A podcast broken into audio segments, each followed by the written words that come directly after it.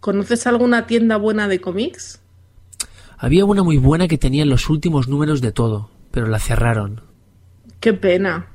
Sí, porque el propietario era un super fan de los cómics y era un placer charlar con él.